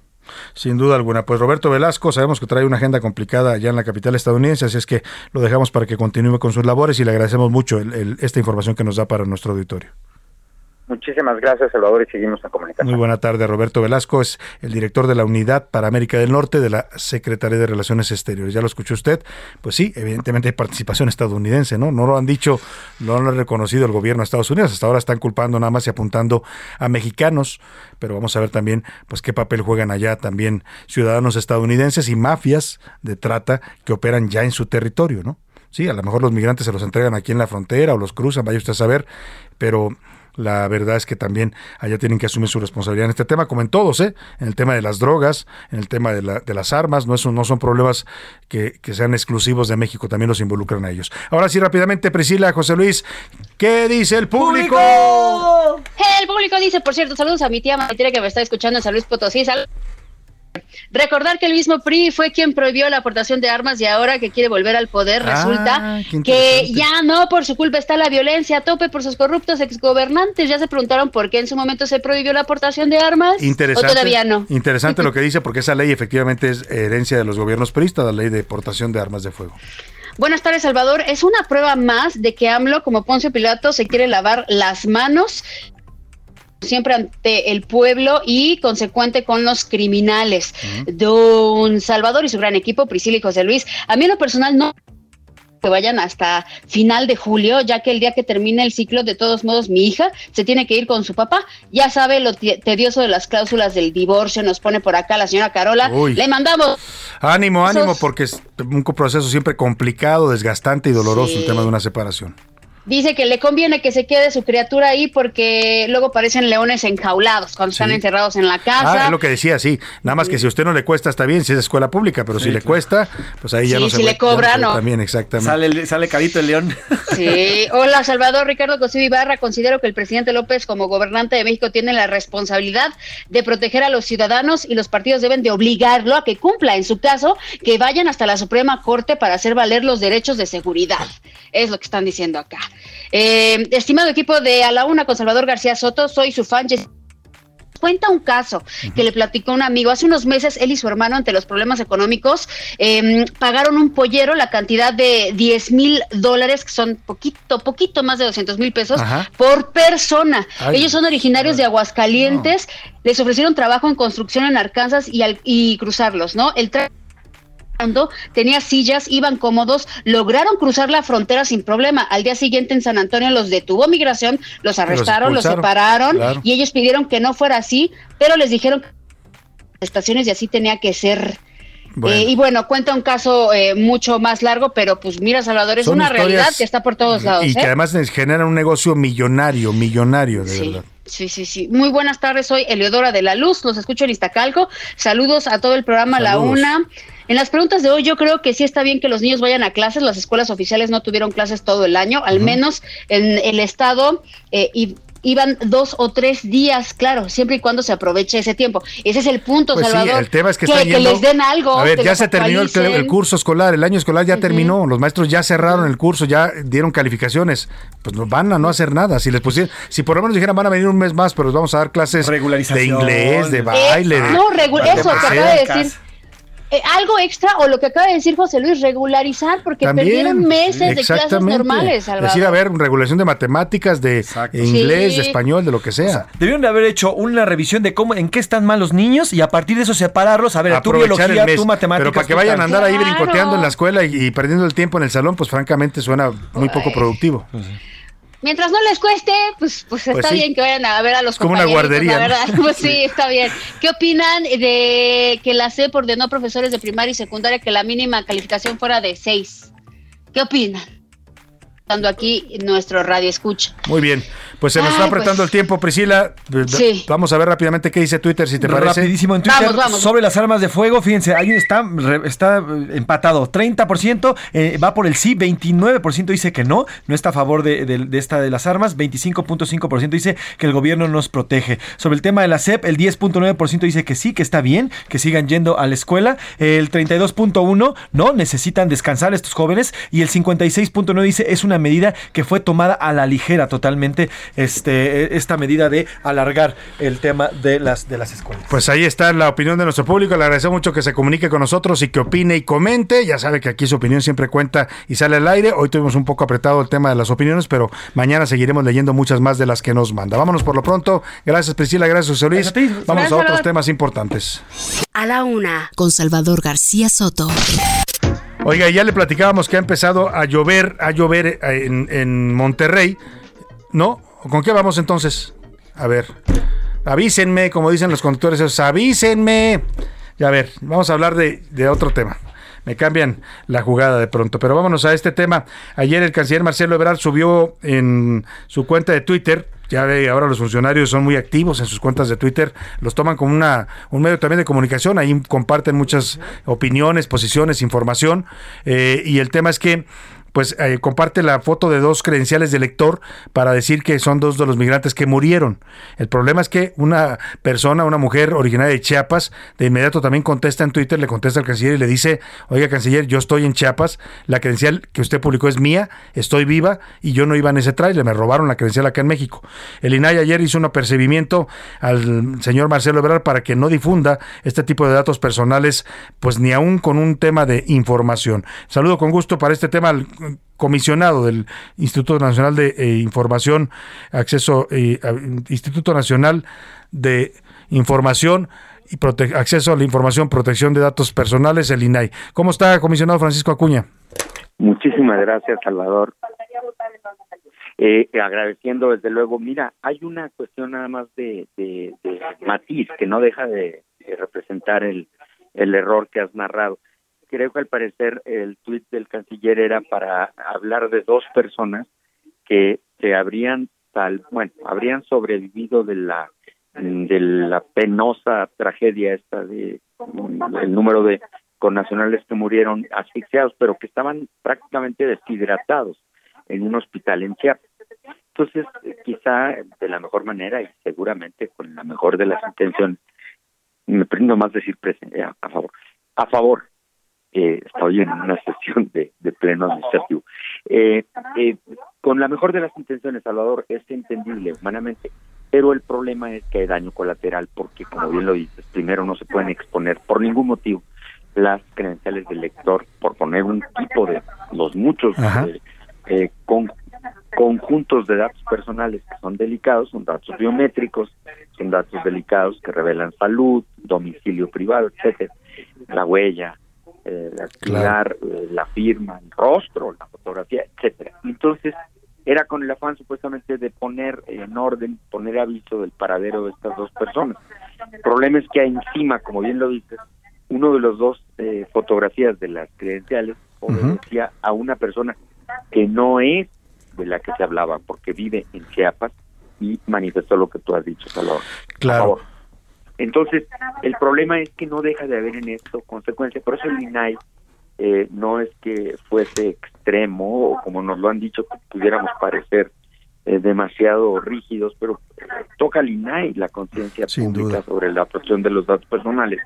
Y aunque el canciller fue informado que estaba generando esto un revuelo en las redes, pronto, vamos a decir, pasados minutos, borró el tweet como quiera, quedó la inquietud, cientos de personas nos buscaron, que están atentos a redes o que viven las realidades de redes, y nos acusaron diciendo, oigan, esto es grave, esto no está bien, ¿verdad? ¿Qué pasa? ¿Por qué ocurrió? En fin. Entonces sacamos un- unos mensajes, unos tweets señalando pues que eso no es adecuado, que no es correcto y no es válido. Claro, Al margen importante. de la buena intención. Y Al, margen de la buena intención, porque dice usted incluso funcionarios y periodistas también, eso nos alude, pues en- tienen que ser cuidadosos cuando difundan este tipo de documentos, que son documentos que contienen datos personales que están protegidos por ley. Así es, Salvador, ese es el, el mensaje, el fondo. Ahora, el INAI es una autoridad y estas situaciones eh, pues ponen en marcha sus sus actos, sus eh, la operación de sus potencias. Claro. Por favor, de esta suerte que no podíamos de ninguna manera, no podíamos, no, no podemos hacer silencio al respecto. Claro. Eh, no es que mira ya corrigió ya No, no, no, hay que señalarlo no, para que no se repita, ¿no?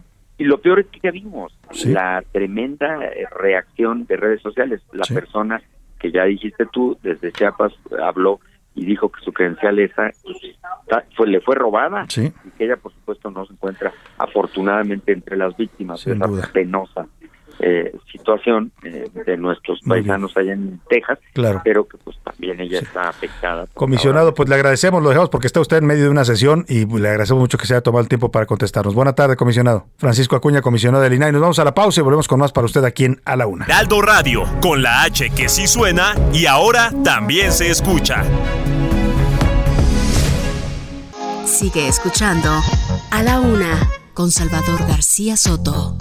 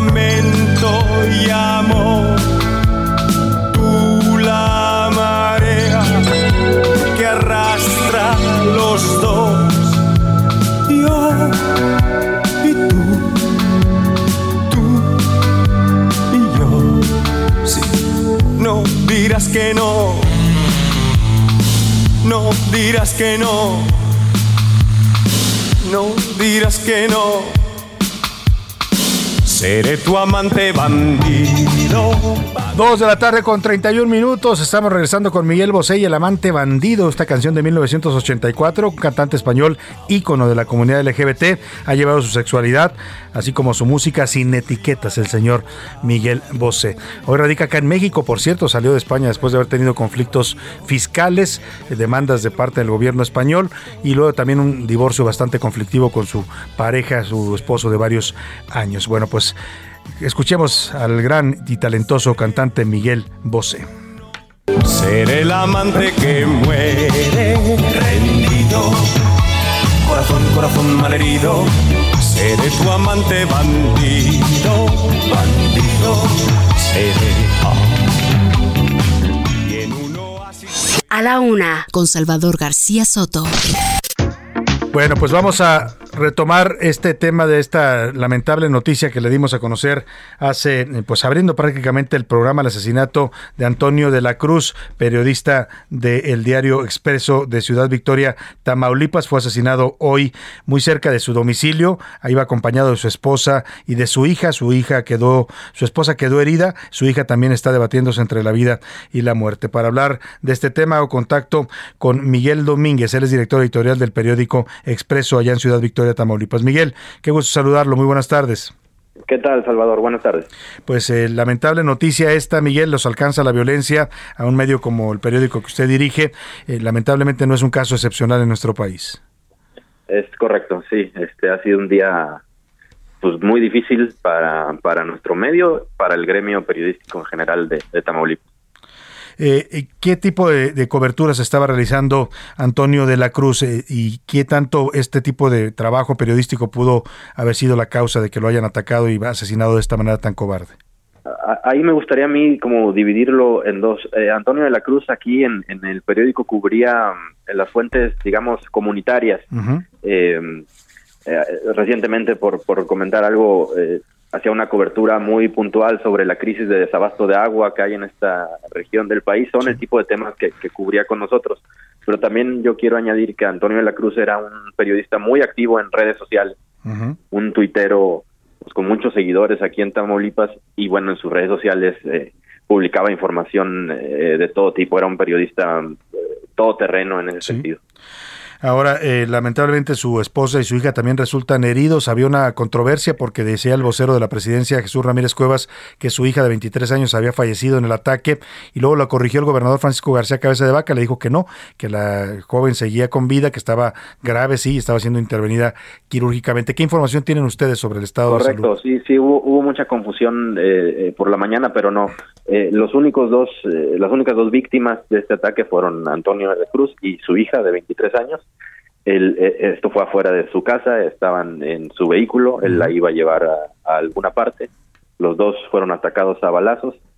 Él desafortunadamente falleció y ella está muy grave en estos momentos eh, en el hospital. Uh -huh. su, su esposa, eh, es decir, la mamá de la muchacha no estaba presente en el hecho, no, no, ella, no, está, ella no está, estaba en la escena. Bien.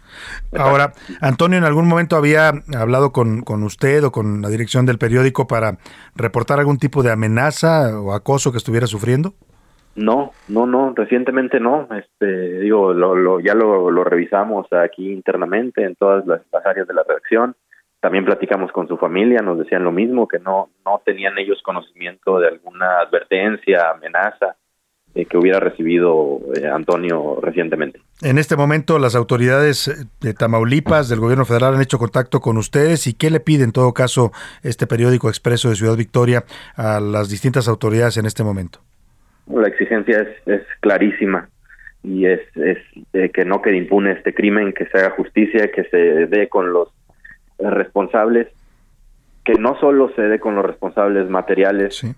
que sabemos quizás muy probablemente eh, sean detenidos, sino que se esclarezca el móvil de este crimen artero y cobarde contra, contra nuestro compañero. Pues nos sumamos a esa exigencia, Miguel. Estamos con ustedes. De verdad, un abrazo solidario a todo, a todos los periodistas, directivos y dueños del periódico Expreso y en general a la comunidad periodística de Tamaulipas que ha perdido sin duda a un representante, pues que cae uno más víctima de esta violencia. Un abrazo, Miguel Domínguez, y gracias por tomarnos esta llamada. Gracias, Salvador. Hasta luego. Miguel Domínguez, director editorial del periódico Expreso allá en Ciudad Victoria, Tamaulipas. Ya lo escuchó usted, no solo asesinos materiales, ¿eh? porque estos luego son sicarios que contratan para ejecutar, pero ¿quién mandó matar a Miguel Domínguez? Perdóneme, discúlpeme, a Antonio de la Cruz. ¿Quién lo mandó a asesinar y por qué? Quieren saber el móvil como lo queremos saber de todos los periodistas asesinados 60 en los cuatro casi cuatro años de gobierno de López Obrador 12 nada más en lo que va de este año o sea han matado periodistas en México en este 2022 en razón de dos periodistas cada mes dos por mes ¿qué le parece? una cuenta macabra. En ningún otro país del mundo ocurre este fenómeno de violencia contra los periodistas. Si acaso, algunos que tengan conflictos armados, ¿eh? Si acaso pero México, México yo creo que ocupa hoy el primer lugar a nivel internacional de violencia en contra de los periodistas y en general de violencia y asesinatos, no estamos lejos de ese primer lugar. Vámonos a otros temas importantes, vámonos con el señor Oscar Mota y los deportes.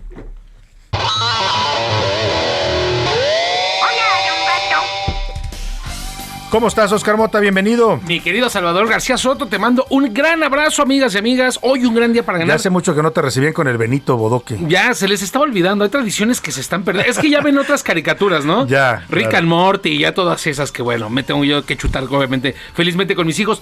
Hay, un- hay unos temas bien interesantes que quiero platicar contigo, mi querido Salvador, y obviamente con todas las amigas y amigos que nos están escuchando. A ver, vamos a escuchar primero a Miguel Herrera, obviamente técnico de Tigres. Va a iniciar el torneo este próximo viernes. Entonces, obviamente, los equipos se están ajustando, algunas este, llegadas. Hoy llegó este Cabecita Rodríguez a la, al Aeropuerto Internacional de la Ciudad de México. Lo sacaron como si fuera Lionel Messi, no habló con este Ah, reportero. sí, ni nada. mucha seguridad, Bueno, mucho. Sí, de plano, ¿no? Oye, cabecita, que ya se lo habían llevado, ¿no? Más o menos como a mí cuando yo llego a mi Se casa. le voló la una- cabecita al cabecita. Tal cual, me lo dejaron por ahí tumbado, ¿no? Pero bueno, dentro de todas estas eh, situaciones propias que vienen antes de el inicio de un torneo, hace un par de días el Piojo Herrera, Miguel Herrera, estuvo en, eh, en Guadalajara, estuvo en un evento, ahorita lo platicaremos, e hizo este comentario y esta sugerencia. Vamos a escucharla y lo comentamos. La verdad es que tendría que ser más visoreado por la gente realmente que, le toca hacer visorías. Son situaciones difíciles, pero lo importante es que se está impulsando el deporte, ¿no? A gente que tuvo un error en su vida y que lo está pagando y que están dispuestos a, a integrarse otra vez a la sociedad y que están haciendo deporte y que eso es lo más importante, ¿no? Que se impulsa el deporte eh, en un lugar donde pues, difícilmente de repente se consiguen cosas eh, o que se trascienda y ahí la gente está tratando de buscar eso. Eh, Miguel Piojo Herrera estuvo en el complejo carcelario Puente Grande, donde ahí tienen un proyecto llamado 90 minutos de libertad, Ajá. en donde pues algunos internos que ya llevan un proceso de readaptación, o sea, ya llevan varios años pagando su, su Sus- condena, su- sus su castigos, sentencia, su sentencia, eh, dentro de este proyecto pueden jugar fútbol, pueden jugar fútbol, de hecho así le llaman Fútbol 90 dentro del penal. Dentro del Hacen penal. equipos y tienen sus torneos y sus, es sus correcto. partidos. De repente dice el director del penal que obviamente llevan a figuras eh, del fútbol profesional. En este caso le tocó al entrenador Miguel Herrera. Les da alguna charla, les da una Para plática. motivarlos, ¿no? Es correcto. Y dentro de esta plática, pues él dice, pues eh, yo sé que es difícil, pero a mí me parecería interesante que hubiera un programa donde scouts o gente que busca talentos dentro del fútbol mexicano, pues fuera a ver a las cárceles, a distintas cárceles de todo el país. Seguramente hay jóvenes muy talentosos. ¿no? Seguro. Y a, a lo mejor los pueden ayudar, como dice él, a rehabilitarse, a reintegrarse a la sociedad. Me parece una gran idea. El problema, como lamentablemente muchas cosas en este país, pues bueno, eh, tiene muchos bemoles, tiene muchas complicaciones, pero me parece que si, han- que si hay alguien que pueda hacerlo, número uno, pues claro, es el gobierno mediante un proyecto, Un programa programa oficial, ¿no? perfectamente bien pensado y la Federación Mexicana de Fútbol, que exactamente mediante ciertas características propias, pues de que hiciste, ¿no? Como lo estás eh, cumpliendo Sí, estas cierto sentencias. tipo de delitos, claro, Así ¿no? es. aplicarlo porque al final hay muchos jóvenes que están ahí por delitos menores Así que es. pues, les dan condenas a veces de 4, 5, 6 años, pero que van a regresar a su vida normal siendo aún jóvenes. y que no saben verdaderamente, pues bueno, regreso y qué hago, ¿no? Exacto. En ese caso exactamente, bueno, si me equivoqué, tomé una mala decisión y quizá pueda volver a, reintegrarme de esa manera. Insisto, creo que hay que tomarlo con pinzas, pero me parece Claro. buena idea.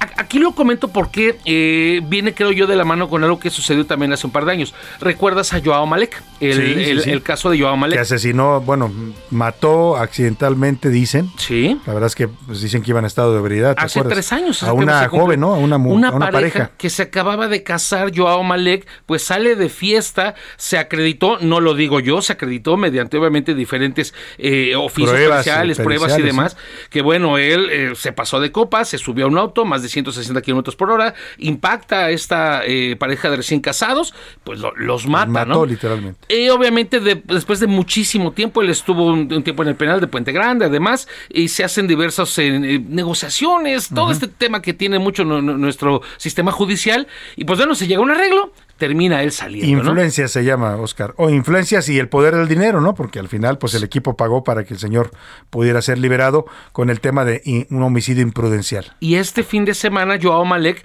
jugó ya en su nuevo equipo, que es el Tepatitlán de la Liga de Expansión, y, y, me- y mete un gol. Y obviamente pues viene este debate de, inclusive el propio Tepatitlán decía, eh, hay situaciones que pasan a los seres humanos y Joao Malek tiene una nueva oportunidad. Pero obviamente viene el debate después. Esta familia o estos jóvenes pues no tuvieron esa otra oportunidad. Insisto, creo que es un debate interesante, a mí me gustaría saber lo que ustedes opinan, pero pues ahí está la propuesta de Miguel Pues está Herrera. la propuesta de Miguel Herrera, sin duda es una propuesta que habría que analizar, como dices tú, y podría aterrizar en algo positivo para los reos, eh, sobre todo los más jóvenes en este Es país. correcto, mi querido Salvador. Muchas gracias, Oscar. Hoy un Mota. gran día para ganar. Vámonos a otros temas importantes. A la una, con Salvador García Soto. Vamos a platicar de esta historia lamentable que ocurrió en Cuautla, Morelos. De pronto estos temas eh, están en, en- en boga y hablamos de eso, pero de pronto se deja de hablar. El, tema de las redes sociales y los jóvenes, los niños, sobre todo los adolescentes, ah, ah, siempre es un tema de riesgo, ya eso lo hemos dicho y usted lo sabe. Hay que tener cuidado que cómo hacen uso de estas redes sociales los, los menores de edad porque son vulnerables. Ya se ha hablado y se ha documentado hasta el cansancio que hay redes de trata de niños, de adolescentes, que hay pederastas que operan en las redes sociales, que hay criminales también que lo hacen para contactar a niños o a menores de edad, los engañan, les ponen un perfil falso, les dicen que es un joven como ellos, les empiezan a hablar de, de gustos comunes, los van envolviendo hasta decir, pues ¿por qué no nos conocemos, no? Y ahí va, ahí va el jovencito, la jovencita a ver a esta persona, gran amigo en las redes sociales, que piensa igual que él, que le gusta lo mismo, y lo que se encuentra es un adulto que tiene intenciones, pues, o para secuestrarlo y llevarlo a una red de trata, o para violarlo, o para, en este caso, incluso asesinarlo. Le estoy hablando de la historia de esta jovencita, Kimberly Melissa. Tenía 14 años de edad, desapareció el sábado, sus familiares la buscaban desesperadamente. El domingo fue encontrada en un automotel donde fue asesinada, apuñalada por un sujeto de cerca de 30 años de edad. Milka Ramírez nos platica esta historia. El viernes pasado, Kimberly Melissa, de 14 años, salió de la casa donde vivía con sus tíos, ubicada en la colonia Otilio Montaño, en Cuautla, Morelos, pero nunca volvió. Un día después, el sábado, la menor fue reportada como desaparecida. Melissa quedó de verse con un hombre de entre 28 y 30 años que conoció en redes sociales. El lugar de encuentro era una cafetería en la Alameda de Cuautla. Desde la colonia donde vivía y hasta ese punto de la entidad, la joven habría tardado aproximadamente 12 minutos en llegar utilizando algún medio de transporte y media hora caminando. Ese día vestía toda de negro y usaba tenis azules. Tras un par de días sin saber de ella, este martes, Kimberly Melissa fue encontrada sin vida al interior del automotel La Muga en Cuautla, Morelos. Este hotel está a 10 minutos en carro desde la Alameda de Cuautla. Su cuerpo presentaba signos de violencia y probable violencia sexual y estaba envuelta en sábanas, por lo que las autoridades investigan posible abuso. Para A la Una con Salvador García Soto, Milka Ramírez. Pues qué historia, de verdad, eh, eh, para poner ot- otra vez la lupa, el ojo en esto. Mucho cuidado con sus niños, con sus menores de edad en casa, el uso que hacen de redes sociales, con quién se contactan. Hay que tener una supervisión permanente sobre ellos porque este tipo de tragedias no son leyendas urbanas, no son, no es la Rosa de Guadalupe, pues es la realidad y pasa en la vida diaria. Lamentablemente esta jovencita pues eh, terminó muerta por haber contactado a una persona mayor a través de redes sociales sin seguramente darse cuenta de lo que se estaba metiendo. Vámonos a otro tema. Ya le platicaba que Monterrey están, pues, en, en dentro de la crisis terrible de agua que están sufriendo, de la sequía de las presas, pues están recibiendo las lluvias, apenas están llegando allá las lluvias y esta es una buena noticia sin duda para el tema de la escasez de agua que está padeciendo la zona metropolitana de Monterrey. Hago contacto con Juan Ignacio Barragán, el arquitecto Juan Ignacio Barragán, es director general de Servicios de Agua y Drenaje de Monterrey. ¿Cómo está, arquitecto? Buenas tardes, qué gusto saludarlo. Muy buenas tardes, qué gusto saludarle, Salvador. Oiga, por fin llegó la lluvia allá a Nuevo León y a Monterrey. Sí, bendito sea Dios, ayer nos cayó una precipitación del orden de entre 70 y 80 milímetros según la zona, que nos ayuda bastante. La presa de la boca, que es la que estaba más eh, afectada, está recibiendo alrededor de entre 5 y 6 metros cúbicos por segundo de agua, entonces pues estamos contentos porque por lo menos esto nos ayuda a prolongar la vida de estas presas un mes más. Sí. Y si las lluvias continúan como está previsto los próximos tres días, pues igual ya podemos asegurar el verano eh, en relación a este a este cuerpo de agua, ¿verdad? Claro. Ahora, eh, está también el gobierno de Nuevo León explorando otras opciones. Sabíamos de este avión que compró el gobernador Samuel García para provocar lluvias. ¿Se sigue utilizando? Sí, ha sido fundamental. Mire, la estimulación de lluvias es una tecnología desarrollada en México que la Fuerza Aérea Mexicana utiliza desde hace años, aunque la dirige más que nada para temas de riego agro- agrícola. Eh, y en esta ocasión el gobernador desde el ver- desde el- la primavera con el tema de los incendios se dio cuenta de cuán útil era porque nos ayudó a apagar los incendios que teníamos en abril y a partir de entonces se adquirió un avión ya para el gobierno del estado y estamos eh, volando dos o tres veces al día. Eh, Esto nos permite, por una parte, incrementar en un 20 a 30% la precipitación y sobre todo focalizarla en los puntos que más nos interesan, que es en la sierra o, en- o encima de los embalses.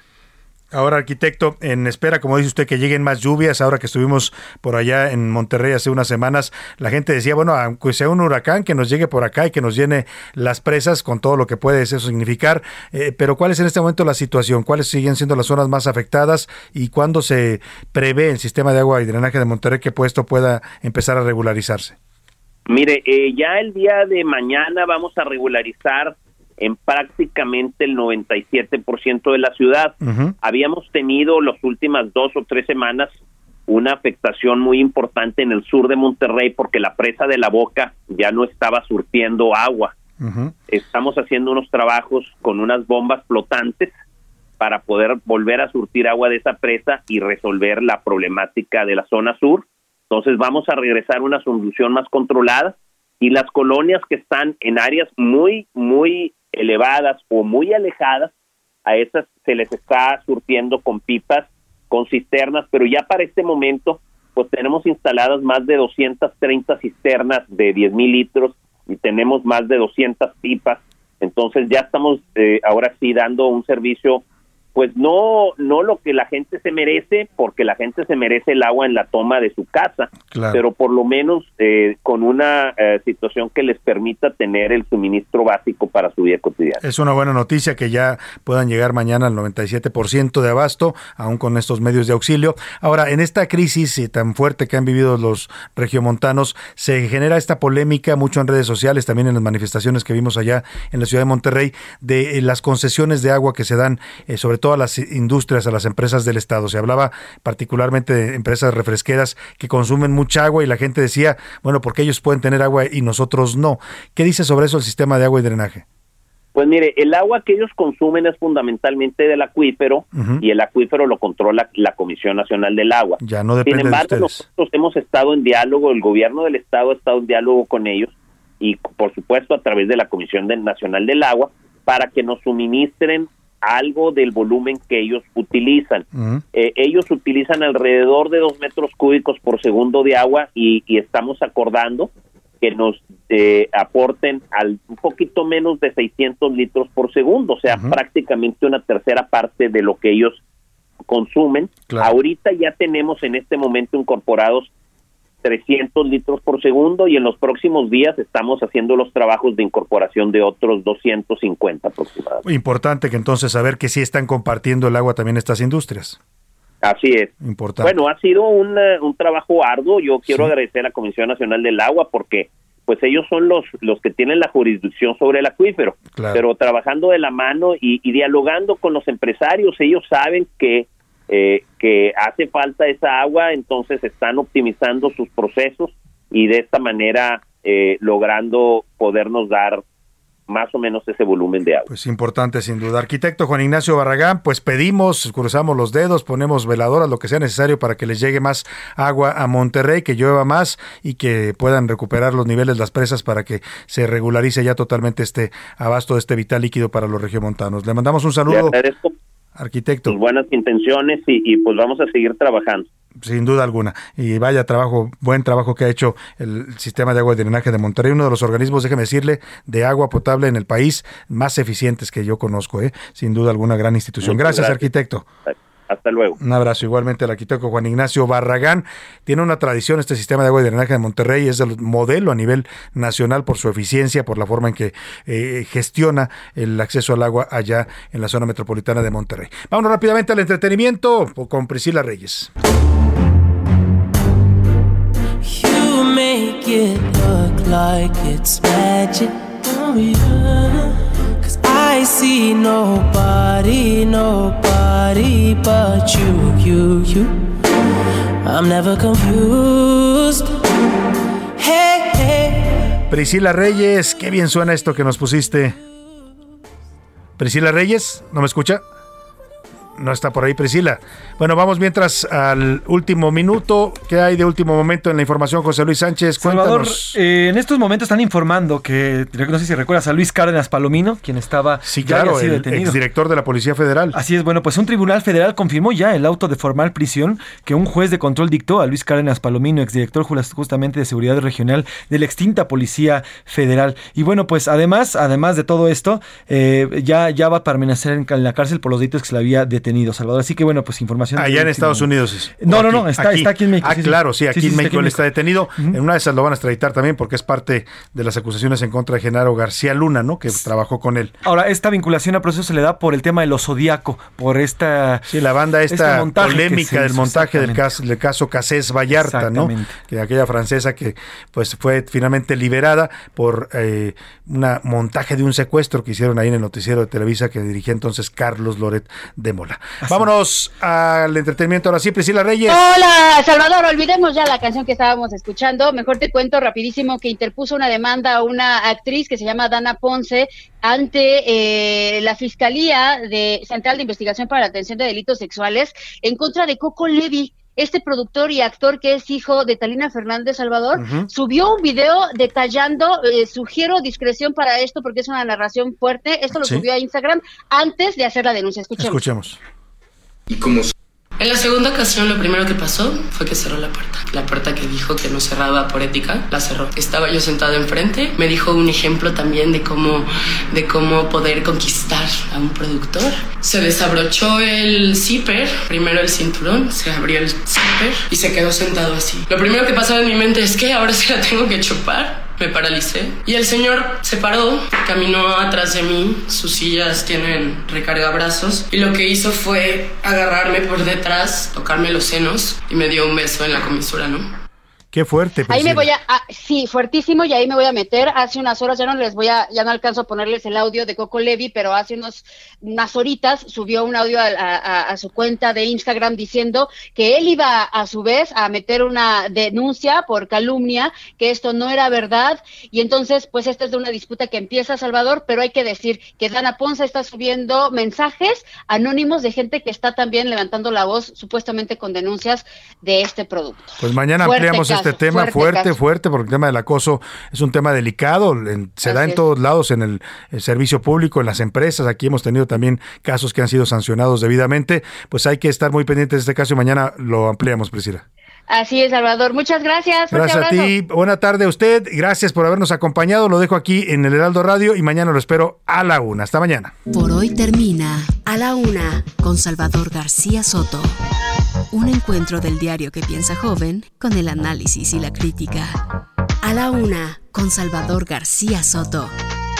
De lunes a viernes de 1 a 3 de la tarde.